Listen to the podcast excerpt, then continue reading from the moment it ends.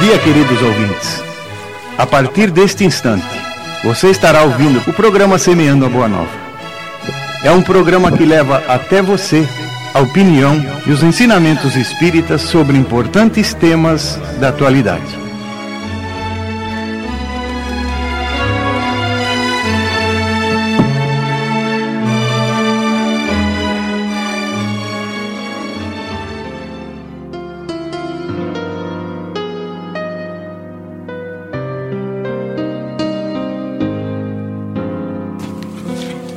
Querido amigo, amiga, estamos iniciando o programa Semeando a Boa Nova.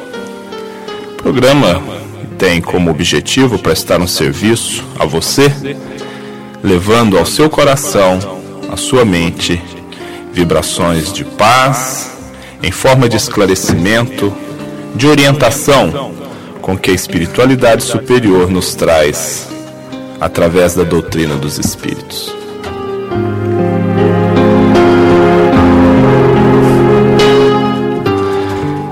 Tema de hoje, como evitar a solidão. Temos a alegria da presença do nosso amigo Eugenivaldo Forte, do Centro Espírita Obreiros do Senhor de São Bernardo do Campo, e a participação de toda a equipe. Já vamos iniciar dirigindo e pedindo as considerações iniciais do Forte, já dirigindo a ele uma pergunta. O que é solidão? É uma boa como dizem os jovens, ou é ruim a solidão para as pessoas forte? Bom dia, queridos ouvintes.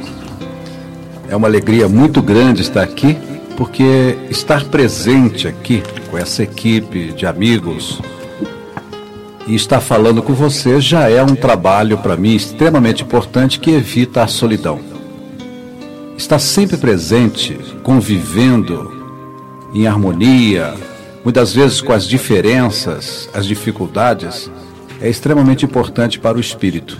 Então eu começaria agradecendo a oportunidade de não estar só, de estar com você que está me ouvindo, de poder estar falando da, dos meus sentimentos, falando das, dizendo as minhas opiniões a respeito desse tema. A solidão não é uma boa, Exatamente porque ela impede essa convivência que eu estou exaltando e considerando que é extremamente importante. A solidão, muitas vezes, como opção da pessoa, né? a pessoa está chateada, introspecta, achando que o mundo é muito difícil, etc., pode trazer resultados é, ainda piores. Então eu começaria dizendo que a solidão não é uma boa, como diz os jovens. É importante a gente estar sempre junto e convivendo.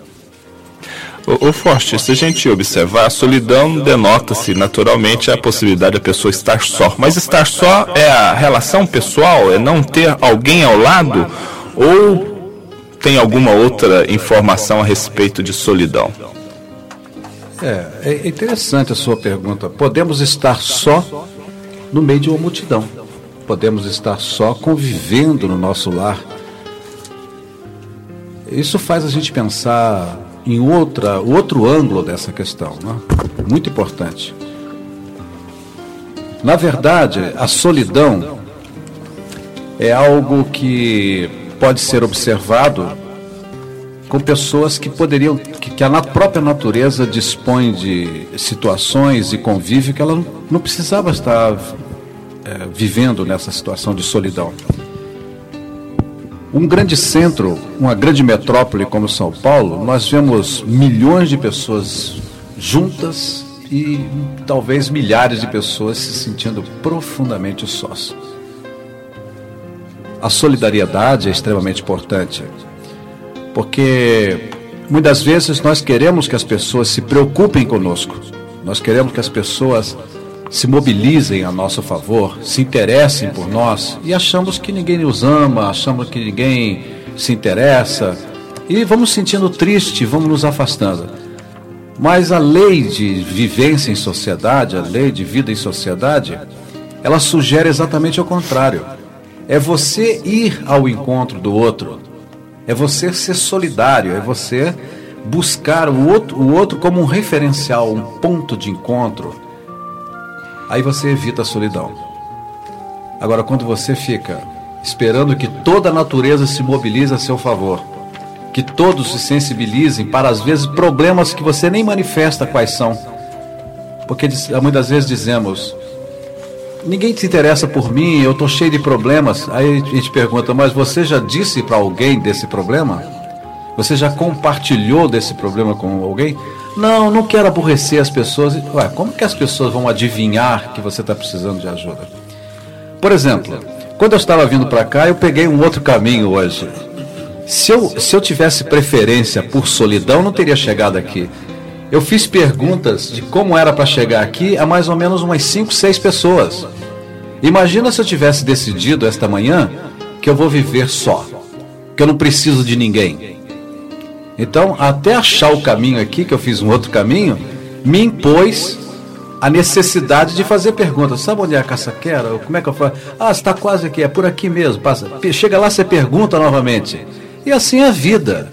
Nós temos que temos dúvida, estamos sentindo alguma coisa, vamos ao encontro de alguém que tenha informação, que possa nos ajudar, porque um dia será exatamente o contrário. Alguém virá ao nosso encontro fazer uma pergunta, pedir uma sugestão, um apoio, uma palavra amiga. É nessa troca que a gente pode compreender que a gente pode estar só no meio de uma multidão. Interessante forte que você usou uma palavra aí muito importante, né? a troca. Sabe que você poderia explicar para nós como é que se processa na, no campo do espírito, no campo do, da relação espiritual, essa troca e a importância disso em termos da, de evitar a solidão? A vida em sociedade é uma lei natural. O, os espíritos revelaram para a humanidade e Allan Kardec codificou um capítulo inteiro a respeito da vida em sociedade. É impossível, em função dessa lei, você querer ser feliz sozinho, progredir sozinho. É, extrema, é extremamente importante observar isso. O que, o que falta em você está em mim. E o que, e o que está em mim pode ser que falta em você a gente observa que as diferenças não são por acaso. As tendências das pessoas, as vocações, quer dizer, cada um de nós tem quase que um desenho pessoal de uma vida, de um progresso que você vai adquirir, uma caminhada que você tem. E você se desenvolve, potencializa determinados conhecimentos extremamente importantes. E esses conhecimentos você tem a necessidade de compartilhar com o outro. É a interdependência. Hoje a ecologia de profundidade demonstra como todos os seres são interdependentes. Nós emprestamos uns aos outros energias, é, fluidos, além da informação. Eu disse da informação, mas quando uma pessoa me deu a informação, não, fique tranquilo, ele falou ali agora, você está já pertinho. Aquele sorriso, aquele aquela, aquele olhar tão fraterno, ele chegou até a atravessar a rua para me mostrar o caminho. Quer dizer, ele me deu mais do que a informação. Ele me deu uma energia de amizade, de carinho, de afeto, que está produzindo um efeito positivo no meu desempenho aqui agora.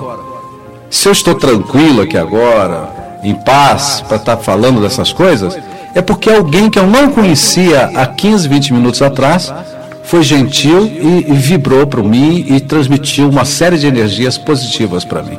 Então é muito mais, sabe, Maria? Mais do que a gente imagina essa troca. Interessante que, enquanto você nos explicava isso, Forte, nos ocorria uma analogia com a nossa parte física, né? Uhum. Nós, para sustentarmos a nossa organização física, nós necessitamos de alimento. Uhum.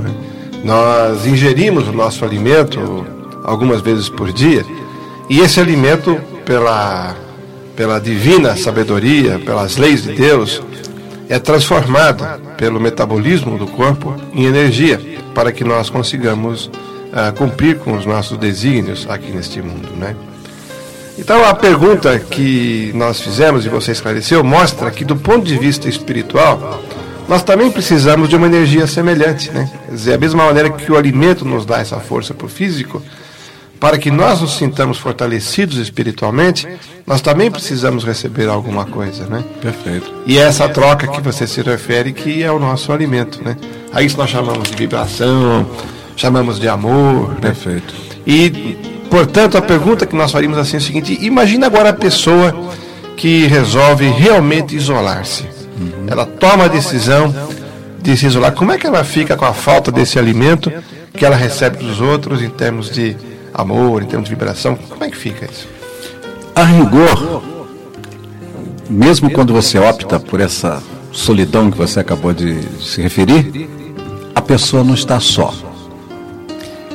Porque os Espíritos revelaram também que essas decisões acabam fazendo com que a nossa mente, nosso estado de espírito faça sintonia com faixas vibratórias que habitam e que convivem espíritos que também fazem essa opção. É interessante esse aspecto.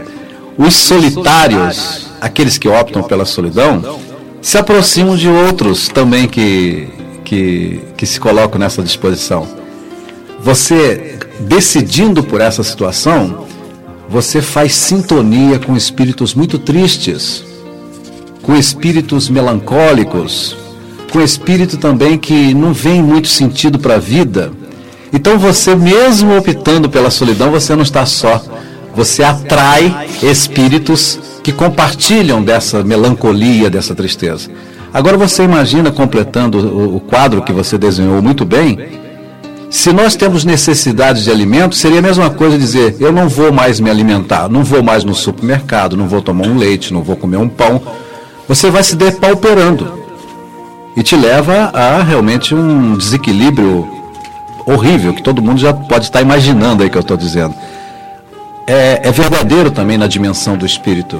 Você não se alimentar, você vai se depauperando. Existem as doenças da alma, como a ausência do alimento pode gerar doenças para o físico, para o corpo físico, existem as doenças da alma. Essas decisões elas são nefastas. Não é por acaso que Jesus nos ensinou exatamente ir ao encontro até dos inimigos, de reconciliar com os inimigos, que ir ao encontro, compartilhar, bater a porta e a porta vos abrirá. Quer dizer, a iniciativa evita a solidão. É, se nós temos então a possibilidade de estar em relação com o outro, cultivando no terreno da alma bons alimentos saudáveis, sadios, nutrientes através do carinho, da ternura, do diálogo, das lutas do dia a dia, das dificuldades, enfim, tudo isso vai produzir energias que vai jogar no outro. A tristeza, o sentimento de estar distante do outro por, por opção, como você colocou, seria o alimento estragado que nós Exatamente. estaríamos usando para nós e jogando para o outro. Exatamente. Ninguém vai no supermercado comprar batata que já está deteriorada.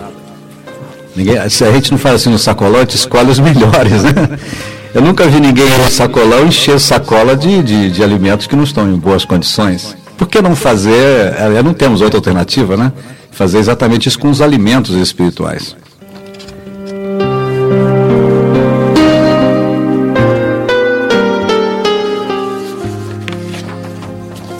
Refletindo sobre o, o que nós estamos conversando, eu estava me recordando aqui, eu tenho observado com, com bastante insistência, a espiritualidade, a espiritualidade tem me chamado a atenção.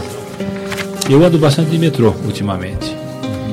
E eu deixo o carro num certo ponto e pego o metrô e ando bastante de metrô. Então, em geral, no meio do, do, daquele, do burburinho do, do metrô, entre as pessoas todas com Walkman, principalmente os jovens. São raros os que não estão com Walkman, ou seja, aquele fone de ouvido ouvindo o seu, o seu radinho. É, eu tenho observado também que nos clubes as pessoas vão nos bailes e não se conversa mais nos bailes dos clubes. Então a música é muito alta e todos ficam sozinhos, embora no meio de uma multidão muito grande, mas todos isolados, eles não conversam mais entre si. As conversas são cada vez menores, assim, ó, são quase que monossilábicas, né? Quer dizer, quase que por sinais. É, e observando também, quando nós verificamos aqueles filmes sobre a natureza que tem no canal 2, né, aquelas caçadas dos animais, aquela coisa. A gente observa assim, que o animal sempre ele caça, quando o leão ele vai caçar, o leão vai caçar, ela pega sempre aquele que ficou para trás, isolado do grupo. Ela nunca vai no meio do grupo onde estão as pessoas, o, o, todos os animais. Ela aquele que ficou para trás, aquele que se isolou, aquele que ficou para frente, aquele que ficou fora do grupo. Então, eu acredito até, eu gostaria até de debater isso aqui, que será que esse isolamento, através até da própria, do próprio rádio, né, da, da própria música, que elas começam a isolar os jovens por aí, né? E não seria trazer um grande plano aí de isolar essas pessoas para serem uma caça muito mais, muito mais fácil caçar uma pessoa dessa maneira, espiritualmente, tirando ele do grupo, tirando ele do convívio até da própria família. Da... Chega uma hora que ele vai desaprendendo de, de querer ouvir e de querer falar com as pessoas. Ele começa a não querer ouvir mais e nem falar mais. Ele não tem mais paciência, ele desaprendeu. Eu hoje acho que a maioria dos jovens aí com, com não tem mais esse hábito de conversar. Se você sentar para conversar com ele, quem tem filho sabe disso, ou quem lida com, com jovens, ele não quer conversar, mas ele quer, ou ele quer ouvir uma música, ou ele quer, ou então é monossilábico, como eu já disse, né? Ele, e a própria televisão com relação às famílias. E a televisão acaba, acaba, criando uma certa solidão no indivíduo, né? Então nós, embora, embora sejamos animais gregários, né? Vivemos em grupo, nós não estamos mais vivendo em grupo nesse momento. Nós estamos realmente isolados dentro da nossa própria casa, pela televisão, como o Valdir disse, né? Dentro das festas, os jovens estão isolados pela própria altura da, da música. Ou seja, estamos sendo todos dirigidos. Então, dentro disso daí, nós podemos dizer que quem que eles querem se isolar, será que eles querem se isolar? Porque eu acho que a pergunta que eu teria é, seria essa: as pessoas que querem se isolar, elas sofrem com a solidão, será que elas querem se isolar ou elas estão sendo isoladas por um processo aí de para poder se, se, poder se exercer um domínio sobre elas? Vamos jogar porque começando com você, podemos jogar é, para Gostaria só de é, na, na sequência desta observação que o Hélio nos faz, é, voltar àquela analogia do alimento um pouquinho, né? Porque, é, embora essa troca de energias, né, essa troca de sentimentos, essa troca de amor seja alimento da alma necessário, da mesma maneira que quando nós nos alimentamos com os alimentos físicos para sustento do corpo, há alguns instantes em que o organismo digere aquilo. Há instantes naturais em que nós queremos não a solidão, mas nós queremos estar conosco mesmo só um pouquinho, para que a gente possa refletir um pouco, para que a gente possa fazer uma prece. Isso é natural. Quer dizer, no, no, no transcorrer da nossa existência, a gente escolher alguns momentos para que nós estejamos sozinhos, apenas conosco, por alguns instantes, para que a gente possa refletir, possa fazer uma leitura. Isso é natural. O, o nosso tema de hoje uh, traz a preocupação uh, principalmente aquelas pessoas que optam por nunca se relacionar com ninguém, né? Nos trazem aquela opção das pessoas que começam a querer ficar sós por muito tempo, né?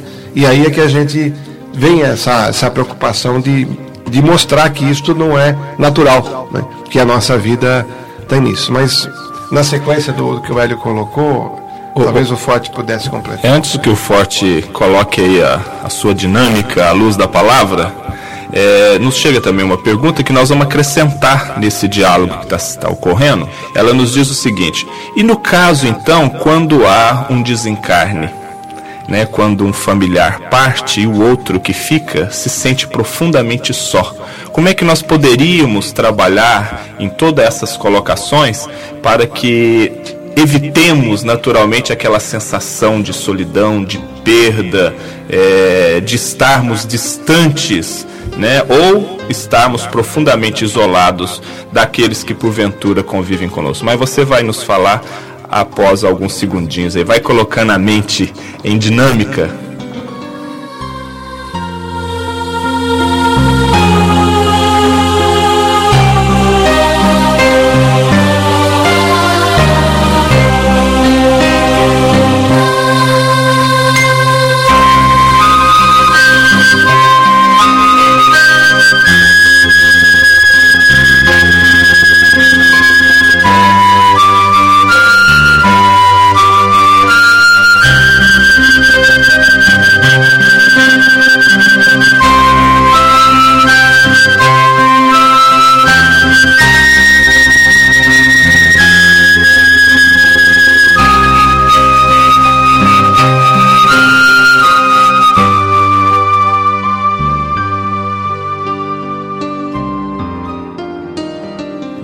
está ouvindo o programa Semeando a Boa Nova. É um programa que leva até você a opinião e os ensinamentos espíritas sobre importantes temas da atualidade. E nós deixamos aí uma bateria de ideias para que você possa devolver-nos as imagens, o forte, a respeito é, das opções, né? É, pessoais, das opções que a circunstância nos leva muitas vezes a uma situação de estarmos distantes daqueles que amamos ou nos colocarmos isolados daqueles que convivem conosco. Como é que você Bem, poderia trazer-nos aí algumas informações? No momento que perdemos um ente querido, esse não é um processo que aumenta a solidão. É um momento difícil realmente que a gente passa, né? a perda de um ente querido. Mas eu vou insistir na, numa palavra que está na sua pergunta e até na minha resposta: a perda. A perda. Nós precisamos trabalhar exatamente isso. Por que que nós, quando vivemos essa situação, nós nos colocamos como perda? essa palavra, elas nos, nos sugere exatamente um estado de emoção, um estado de espírito que constrange. Os espíritos vieram nos orientar exatamente que não existe perda. Então, se nós começarmos a trabalhar os nossos sentimentos, evitando toda, toda a influência que essa palavra possa nos proporcionar, na verdade ninguém perdeu ninguém. Eles estão mais juntos de nós do que nós imaginamos. Então, a perspectiva de estar se sentindo só é uma perspectiva muitas vezes pessimista, de não de descontinuidade da vida. Então, essa já é uma forma de nos ficar só, Rosana. É compreender que a vida continua, mas não é só compreender, não é a convicção que nós temos. Hoje, não só o estudo da doutrina espírita nos traz essa convicção, é, a realidade das manifestações, são os espíritos que vêm e demonstram de forma irretocável que eles estão presentes. Mensagens extraordinárias, manifestações extraordinárias. Então, é, isso também dá um gancho muito interessante para o que o Hélio falou, que é exatamente a pobreza da nossa linguagem, o, a, o, esse diálogo, nem é diálogo, é o monossílabo que eles usam, né, que, que ele falou muito bem a opção de se isolar dentro do metrô, isso vai empobrecendo a nossa visão de vida. Vai fazendo com que, aliás, a riqueza do nosso vocabulário, a forma com que nós vamos construindo a nossa vida a partir das palavras, dos pensamentos, é que dá uma riqueza extraordinária. A gente tem sempre muitas alternativas. Quando você produz esse efeito de falta de diálogo, de opção pelo silêncio, etc., você vai, vai empobrecendo a sua intimidade, vai empobrecendo a sua visão de mundo, vai empobrecendo as suas relações. E é inevitável que isso vai embrutecendo, vai cristalizando dentro de você e você vai ficando só. Imagina também as pessoas que fazem mau uso da palavra quando você pergunta: e aí, Fulano, tudo bem? Ele, não, tá bom, reclama da vida, tá tudo sempre ruim, tá. Quando essa pessoa se aproxima de uma outra, a pessoa já vem aquele que vem falar de que está tudo ruim e tal. E as pessoas começam a isolar, porque ele produz um efeito nefasto, ele observa as coisas numa ótica muito pessimista.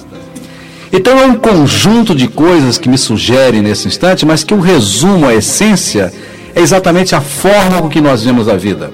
Se nós temos uma forma de ver a vida positiva, proativa, uma energia gostosa, nós nunca estaremos só, sabe por quê? As pessoas dizem assim: eu vim aqui conversar com você. Eu gosto de conversar com você. Toda vez que você fala, eu me sinto tão bem. Eu posso vir aqui amanhã? Quer dizer, é, não tem como você ficar só, porque as próprias pessoas te procurarão. Tal qual um beija-flor procura uma flor, a abelha procura uma flor, com a certeza de que tem o néctar que ele precisa. A abelha para trabalhar e o beija-flor para proliferar outras coisas. Forte. É, é você entende também que solidão é esvaziamento? É, dentro dessa orientação que eu dei ao meu raciocínio, é você vai se esvaziando, é exatamente isso. Agora, na medida que você se completa, que você se preenche, se enriquece, é inevitável, você não viverá só.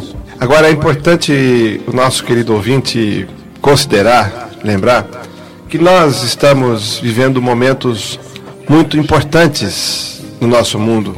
Esta é uma fase de transição, uma fase de transição de valores. É uma fase onde as dificuldades ah, aparecem numa quantidade muito grande. Então há uma tendência, muitas vezes, diante de tantas dificuldades que nós acabamos vivenciando, uma busca, uma busca de uma solução.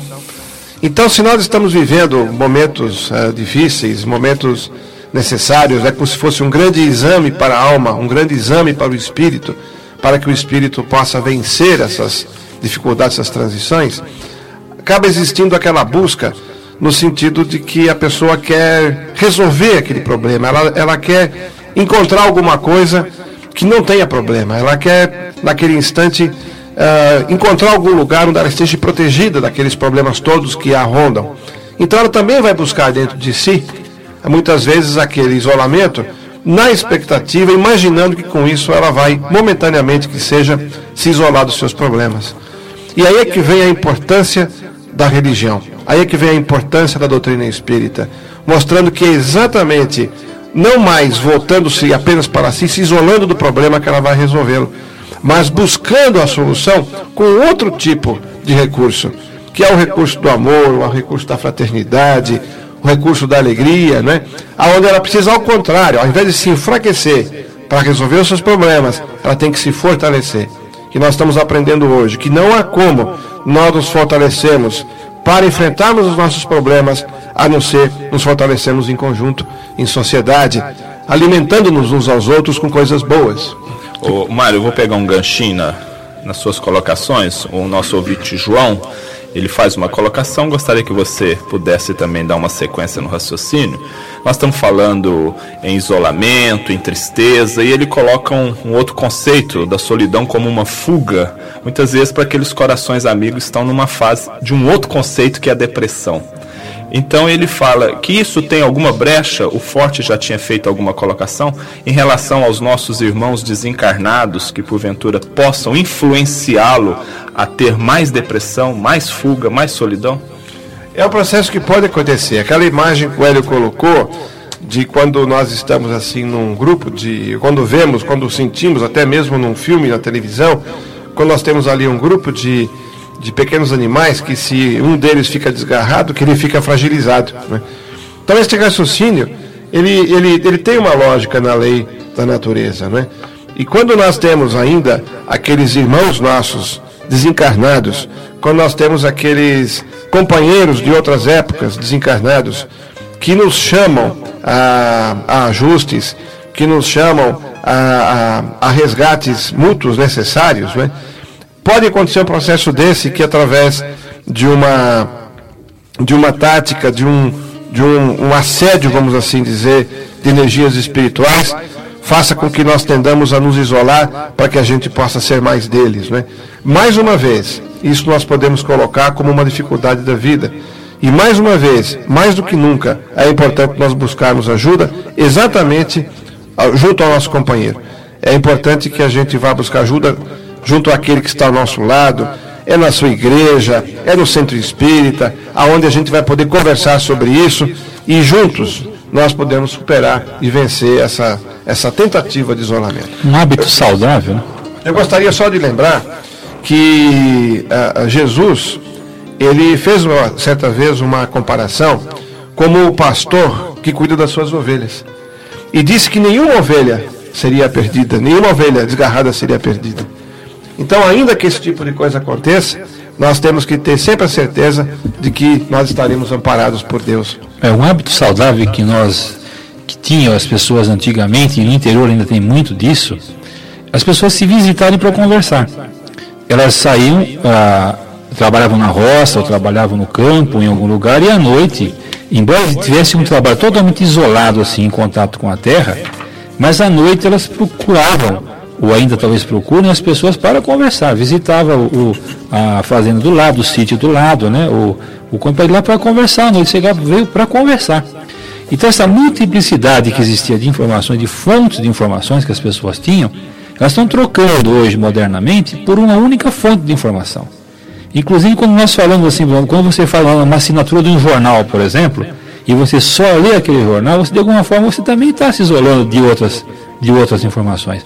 Você só lê uma revista, também você está se isolando de outras informações. Se você só ouve um tipo de música, também você está se isolando de outras informações. Nós temos que ser, como animais gregários que somos, ou seja, nós somos, é, é, temos necessidade dessa, dessa relacionamento com, de múltiplos relacionamentos, nós não podemos ficar presos a um tipo só de informação porque isso realmente é muito perigoso que seremos dirigidos a chegar uma hora que é um tipo de isolamento também, isolamento de uma informação só. É, Kardec, avaliando uma pergunta feita aos espíritos superiores, a vida social está na natureza? Então os espíritos amigos nos dizem: Deus fez o homem para viver em sociedade. E nós estamos falando aqui do jovem, do coração mais maduro, da terceira idade forte.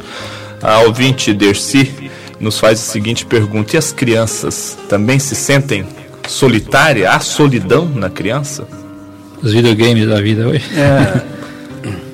O Hélio falou alguma coisa da, das opções, às vezes um presente que você dá à criança, sem uma orientação pedagógica, pode produzir o efeito do isolamento. Então é muito cuidadoso que a gente tem que ter com aquilo que a gente está proporcionando até de brinquedo para a criança. O brinquedo onde ele faz associações, onde ele compartilha um joguinho, ele é compartilhado com os colegas, com os amigos, com os irmãos, já sugere. Agora, um brinquedo que você entrega e ele vai ser introspecto, quer dizer, a própria pessoa se basta daquilo, é uma sugestão que a gente tem que tomar cuidado. Mas é, a doutrina espírita amplifica sempre o nosso raciocínio. As perguntas que nos fazem quando nós somos orientados pela doutrina espírita, a resposta vem de uma, de uma forma sempre muito ampla, muito é, é, é, plural, conforme você colocou, é. nada singular, né? Então nós temos que lembrar que as crianças, as crianças, primeiro não são crianças como nós podemos estar imaginando, são espíritos reencarnados que já trazem de outras encarnações algumas dificuldades e tendências, né? E tendências então, entender também que a criança pode também estar sofrendo a influência do exemplo do pai. O pai muito caladão, por exemplo. Tem o, o pai muito caladão, a mãe muito caladona. Isso vai criando na criança um modelo. Vai sugerindo à criança um modelo de conduta de ser muito calada. Então, muitas vezes o pai chega em casa cansado, a mãe está muito cansada, e quase não há diálogo, ele está model... sem perceber, não há maldade nisso, ninguém quer isso, né? Mas sem perceber, está sugerindo à criança o, o ficar calado, o introspecto. Calado. E quantas vezes a criança quer falar e a criança, para, eu não, eu não tenho tempo, eu estou cansado, quer dizer, a criança é tolhida do, do, do diálogo. É, orientado pelo que você falou, é, sugerindo que cada um tem o seu quarto, cada um tem a sua televisão, ah. cada um tem o seu celular, cada um tem a sua suíte. Quer dizer, as pessoas entram para dentro de casa, cada um vai para um canto, é, isso sugere também. Então a gente precisa ver sempre esses, essas, essas situações em múltiplas faces. Porque nós vamos ver que a criança, é, muitas vezes, ela está na solidão, ela está sugerindo ao pai, converse comigo. Então, o ouvinte que nos fez essa pergunta, observe, muitas vezes a criança é, percebe que a única forma que ela tem de dialogar com os pais é ficando assim. Ela fica doentinha, aí o pai chega com carinho, é, ela sofre atenção. Quer dizer, é, ela está dizendo: Eu não quero ficar só. Então nós precisamos também ver a criança nessa perspectiva. E aí, e aí o paradoxo, né? O compartimento social vive vazio. É, exatamente. Dentro do lar. Exatamente. Não há essa aproximação, não há diálogo, conforme o Hélio muito é. bem colocou. Sabe, Forte, a sua colocação nos faz lembrar, neste instante, uma, o relato de uma experiência que um cientista do comportamento norte-americano, me escapa nesse instante o nome dele, fez a respeito dessa questão. Ele estava tão interessado nessa questão do, do isolamento que ele uh, simulou em laboratório uh, duas situações a situação de um conjunto de pequenas cobaias, aquelas cobaias que os cientistas usam em laboratório, né? E ali, naquele conjunto, né, naquela aquela, aquela pequena comunidade de pequenos uh, cobaias ali, vamos assim dizer, aqueles ratinhos brancos que eles usam, né? Eles deram tudo para aquele, aquele, aquele conjunto daquelas cobaias, né? Então, eles estavam em sociedade porque estavam num grupo de pequenos ratinhos, eles eram alimentados adequadamente, eles eram, eles eram uh, uh, recebiam luz do sol normalmente. Né? Um, um outro grupo, uh, ao contrário, era um grupo que era extremamente maltratado. Eles estavam juntos, mas era extremamente maltratado. Então os ratinhos apanhavam, eles não recebiam luz do sol, não recebiam alimento na hora certa, né? E aquilo tudo lá começou a criar todo um meio adverso, mas eles continuavam juntos. Aí ele pegou uma terceira condição e colocou um único, uma única cobaia sozinha, num outro ambiente totalmente isolado. E, mas apesar de dar alimento regularmente para aquele ratinho, para aquela cobaia que estava sozinho. Depois de algum tempo ele percebeu que dos três grupos, aquele grupo que era bem tratado, o grupo que era maltratado e o grupo do sozinho, que o grupo do sozinho, apesar de receber o alimento físico, ele foi definhando, definhando, e ficou doente e faleceu antes do que o outro que era maltratado. A conclusão que ele chegou é que muitas vezes, até mesmo aquelas pessoas que através da agressão buscam ah, a relação com o outro, eles se alimentam daquilo, né? Então, essa experiência nos ocorre neste momento como um comprovante disso que nós estamos aqui falando, que a solidão, ela está negando a alma, está negando a criatura, uma das principais coisas que a pessoa precisa para viver, que é essa troca, é essa energia, né? Agora veja quando nós damos qualidade a essa troca. Veja quando nós colocamos nessa relação de trocas a presença da, da, da coisa, das coisas boas, as, quando a gente passa alguma coisa boa para alguém, quando a gente dá um bom conselho, quando a gente transmite esperança, quando a gente transmite alegria. Veja a qualidade desse alimento, o que, que pode produzir, em troca, em favor de nós mesmos, né? E fica, portanto, uma relação sadia, uma relação saudável, né?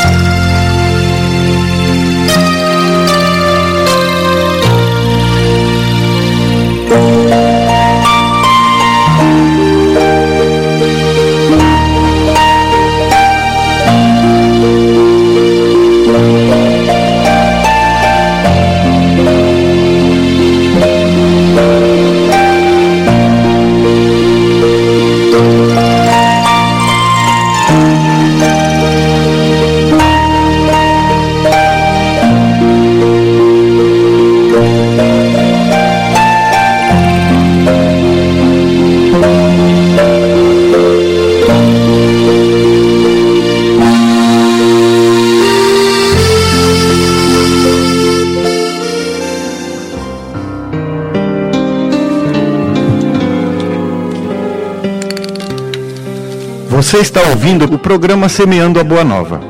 É um programa que leva até você a opinião e os ensinamentos espíritas sobre importantes temas da atualidade. Entre as várias perguntas que nos chegam, Mário, é... no caso da pessoa que porventura já foi perguntado sobre um ente querido que que partiu, a pessoa é viúva, é viúvo, e muitas vezes até não sente a necessidade de estar com outra pessoa. Mas intimamente, no seu sonho, na, nas suas meditações, nos seus momentos de introspecção, tem uma profunda relação com muitos. E, e, muitas vezes essas relações podem ser relações que trazem uma alegria, uma satisfação, pode ser umas relações que muitas vezes trazem aflição, preocupação, desassossego. Como é que isso se desenvolve na estrutura da alma? Com certeza, quando nós temos essas é, transferências, né, quando nós temos essas mudanças em hábitos, Imagine o que significa nós convivermos, nós estarmos ligados a uma esposa, ligados ao esposo por muitos anos e de repente uh, um deles desencarna, volta para o plano espiritual e por algum tempo, provisoriamente, o outro fica aqui na, no entender dele sozinho, né? E nós costumamos observar em situações dessa natureza que depois de algum tempo, a busca para repor aquela necessidade de intercâmbio de energias é, passa a ser também uma coisa natural. Ah, no caso da pergunta que você nos refere, ah, a pessoa pode inclusive estar muitas vezes até em sonho, não é? Ah, sentindo a necessidade daquele intercâmbio. E isso é necessário que a gente ah, compreenda que é a busca que a alma faz legítima por coisas saudáveis. O que nós precisamos ter sempre em mente, de qualquer seja o tipo de relacionamento que numa situação dessa alguém busca, nós precisamos ter sempre em mente que ele tem que ser divino, ele tem que ser dignificado com bases nos preceitos morais. Não há como nós simplesmente deixarmos de considerar que a necessidade está ali presente e que de alguma forma aquele alimento também é necessário para a nossa alma. Mas de novo vem nas religiões, de novo vem na casa espírita, de novo vem no estudo da realidade espiritual, como que nós podemos ah, satisfazer essa naturalidade dessas energias da forma mais digna e da forma mais adequada possível. O Forte, é, nós estamos falando muito de, de, solidão e realmente estamos dizendo que, ah, falando aqui que não é bom, né? Acho que ninguém tem dúvida quanto a isso. É, até mesmo porque a solidão, acho que em última instância, às vezes é uma necessidade que a pessoa não, não, quer, não quer ser criticada, né? Ela só vai para.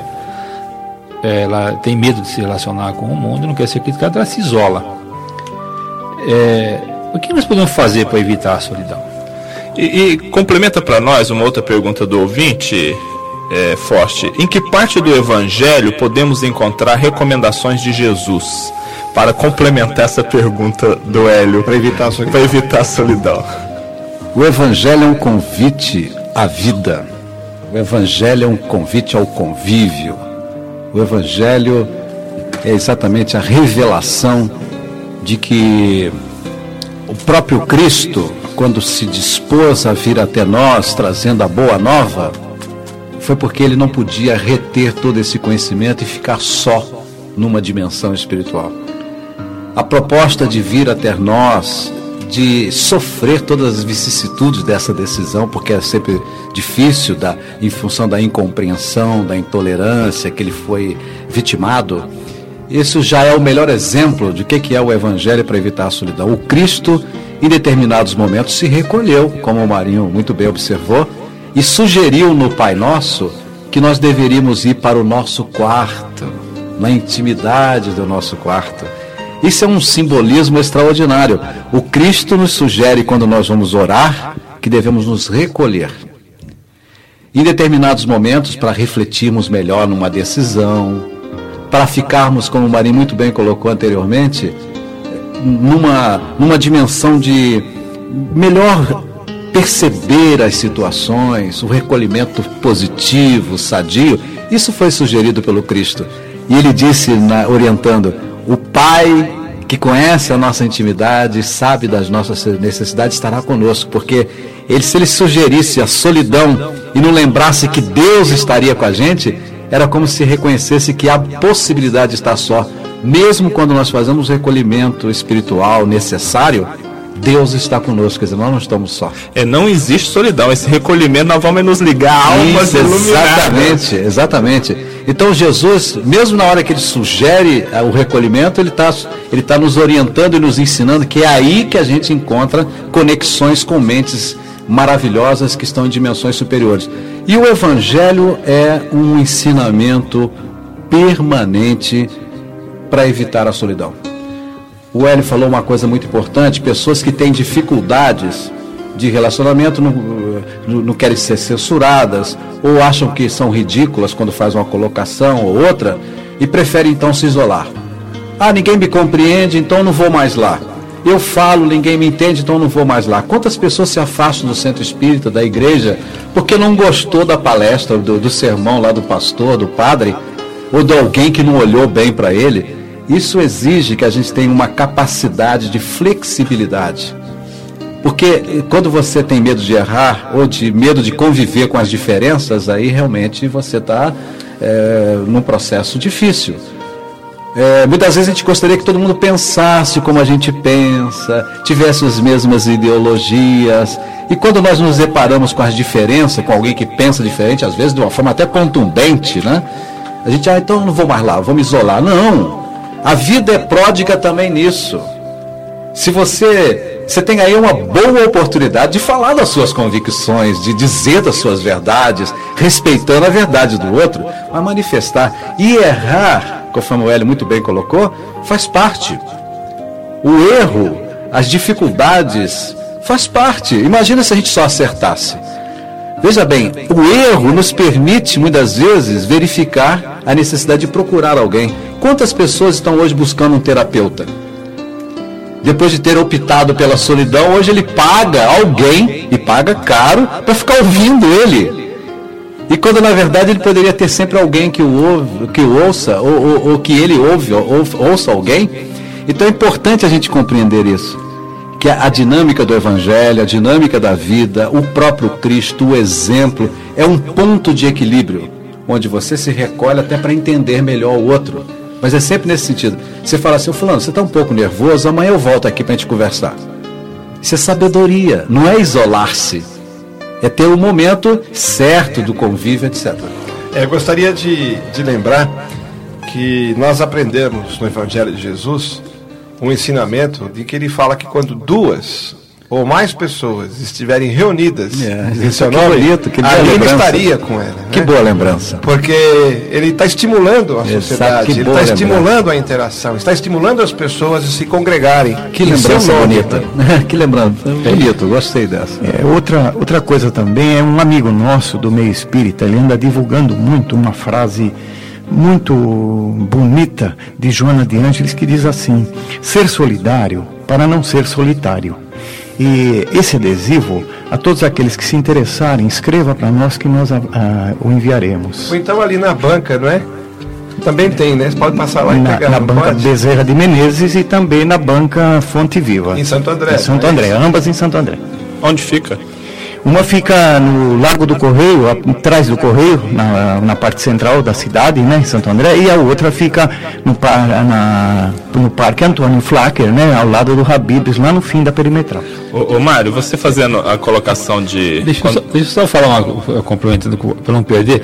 Ontem eu vi à noite, é, situando os casos que são patológicos, são doentes mesmo, né? A maior parte das pessoas, quando procuram os terapeutas, na verdade, é, foi o Otto Lara, Otto Lara Rezende que falou uma vez que um terapeuta é uma comadre que cobra muito caro para resolver. Agora, nós precisamos também é, lembrar que esses profissionais do comportamento, eles nos conhecem profundamente também. E também trazem é a sua contribuição é no momento em que muitas vezes ah, quando nós não conseguimos, por nossos próprios meios, Perfeito. encontrar este caminho, esses profissionais eles estão à nossa disposição para nos ajudar. E muitos deles associados à religião. Nós conhecemos vários deles, né? Na própria doutrina espírita nós temos a, a Associação dos Psicólogos Espíritas, por exemplo, né? Uhum. Aonde esta união da religião com a ciência está aí Perfeito. como um progresso da natureza em nosso favor. Foi, foi colocado que umas palavras do Cristo, quando duas ou mais pessoas reunidas, né, ele estaria, em, em nome ele estaria junto. O, o interessante é notar que André Luiz, através da psicografia generosa e dinâmica de Chico Xavier, nos fala que nós existimos em Deus. Então não existe solidão real no universo. Nós existimos em Deus, né? E por falar em terapeutas... É tanto falar... não tem, não tem solidão que, como o Forte falou, atualmente é ocupado por outro. Você pensa que está sozinho, mas aí você vai ser Exatamente. ocupado por um outro que está em condições iguais ou piores que as suas, né? É. E já que nós estamos falando, e o tema de hoje é como evitar a solidão, a doutrina espírita é um lar, é um hospital, é uma casa de assistência fantástica, como que o espiritismo pode ajudar as pessoas a combaterem, a evitarem e a modificarem-se no momento da solidão? Na máxima do espiritismo, que fala fora da caridade não há salvação. O evangelho sugere a caridade. é, é uma perspectiva extraordinária a, a, a caridade. Quando o apóstolo Paulo fala sobre o amor, a caridade, eu acho que essa é, é a forma que eu respondo essa pergunta de entender como evitar a, solidão. É, o que, que o Espiritismo proporciona? Exatamente o entendimento profundo da importância da caridade em nossa vida. Quando nós somos caridosos, caridosos na, na mais ampla perspectiva, quando você se propõe a levar um olhar, um carinho, um gesto, uma palavra, uma presença, um telefonema, uma né? carta, etc. Qualquer manifestação nesse sentido é o antídoto perfeito contra a solidão. E é tão interessante que a gente entende o que o Marinho colocou a respeito dos profissionais, dos terapeutas, que fazem um trabalho extraordinário. Eles, eles se especializam, eles procuram entender a alma humana exatamente para ser útil. É caridade. Eles estudam anos a fio para entender, por exemplo, essas síndromes, esses comportamentos. E como de Marinho disse, orientado muitas vezes também pela doutrina espírita, eles aprofundam esse entendimento e, e, e numa forma positiva, adequada, eles se ofertam as colocações, muitas vezes um questionamento feito por um bom profissional, sugerindo olhar por um ângulo diferente, a mesma questão é o suficiente para a pessoa perceber que há uma alternativa. Então eu complemento dizendo que o espiritismo bem entendido, o espiritismo praticado nessa essência que é exatamente a caridade, não há como você ser solidão, ter solidão, ser solitário, ser solidário, melhor dizendo. Porque é exatamente o contrário, né? Te sugere ser so, solidário e não solitário. Então, finalizando, eu diria que essa alegria de conhecer o Evangelho de Jesus, eu vejo nos programas evangélicos na televisão, porque eu estou sempre ligado nesses nossos irmãos evangélicos, como eles falam da alegria de conhecer Jesus, de que Jesus é o Senhor, de que o Evangelho iluminou as suas vidas. De... É exatamente isso. O Evangelho tem essa força espiritual, tem essa essência, tem essa seiva espiritual que, se for praticado, não há como você é, sentir solidão. É, tem uns momentos em que nós é, não, não conseguimos sair sozinhos de certas situações de solidão e não temos confiança, às vezes, de comentar isso com ninguém Perfeito. que está próximo a nós. Então nós temos disponível em todas as cidades, praticamente, nas capitais e em quase todas as cidades do Brasil, o CVV, ah, o Centro de Valorização da Vida. Esses telefones sempre estão no jornal, na, nas listas telefônicas e, e nós vamos, quem quiser escrever também, nós forneceremos os telefones. Agora, no momento eu não tenho os telefones do CVV aqui comigo, mas tem a. Existe nas listas telefônicas, sempre tem na capa, assim, os telefones úteis, tem o CVV. Porque o CVV é um órgão, é um, é um grupo de pessoas que se especializaram em ouvir as pessoas que estão lá prontas para, ser, para ouvir e, e sem fazer perguntas, né? Uhum. Sem, sem, sem questionar. Então, você não tem que se identificar, você não tem que dar o seu nome, você não tem que falar onde você mora, nada. Você liga para o CVV e terá alguém lá pronto para te ouvir, 24 horas por dia, pronto para te ouvir. Aqui em São Caetano eles são muito atuantes, no interior também são muito atuantes, em São Paulo. Pronto para te ouvir, você poderá realmente encontrar ali um amigo, um amigo que não vai querer te perguntar quem é você. Muito bom, gente. E nós estamos chegando ao final. Para nós encerrarmos, tem uma pergunta aqui um pouquinho interessante, quer dizer, é uma pergunta pequena, mas muito interessante, sobre a questão do, do, do, do marido que já desencarnou e eles faziam o evangelho junto, e agora sente uma emoção tamanha que às vezes não consegue dar continuidade. Isso seria solidão? Contrário, ao contrário. Quando nós estamos com a nossa sensibilidade ampliada, aguçada, e quando nós identificamos pelas forças da alma a aproximação de um espírito, uma alma querida, é natural, é a mesma alegria que nós sentiríamos no reencontro com encarnados. Às vezes a gente vê na televisão, né, Zezinho, aquela, aquelas pessoas que por muito tempo não se encontram, né? E de repente elas se encontram, a gente vê aquela emoção toda daquela energia daquele reencontro. Espiritualmente é a mesma coisa. Quando o espírito amigo, querido, chega a nós e nós não estamos vendo, nós vamos sentir aquela mesma coisa. É uma, é uma, é uma emoção Boa, divina. E continue fazendo o evangelho, que além dele, ele traz vários outros amigos iluminados para participar. Forte, nós vamos agradecer a sua participação amiga, suas palavras e gostaria das suas considerações finais. Eu, eu que agradeço a oportunidade de ser membro dessa equipe, porque isso não, não me dá condição nenhuma de ser só. Então eu agradeço porque é, é uma manifestação de carinho e a oportunidade também de emprestar aos ouvintes meu sentimento, alguns conhecimentos, que também me dá a ponte para não ser só. Então, para mim, foi muito importante. Evitou solidão na minha manhã. Muito obrigado. Do livro Bazar da Vida, pelo espírito de Jair Presente, psicografado por Francisco Cândido Xavier, Viver em Paz. Se queres viver em paz, segue os princípios do bem. Atende ao próprio caminho. Não penses mal de ninguém. Ama a tarefa que tens e o dever que ela te aponta. Sobre os problemas dos outros, não formam em nossa conta.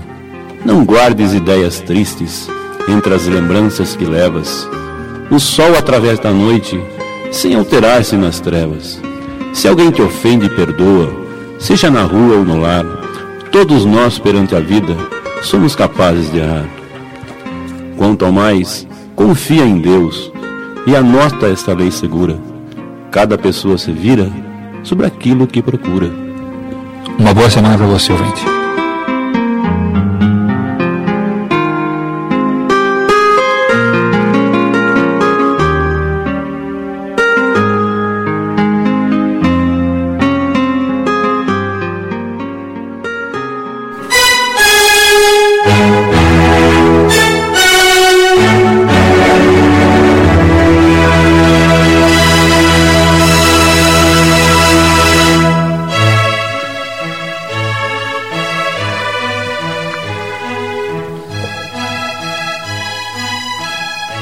Estamos encerrando aqui, queridos ouvintes, o programa Semeando a Boa Nova.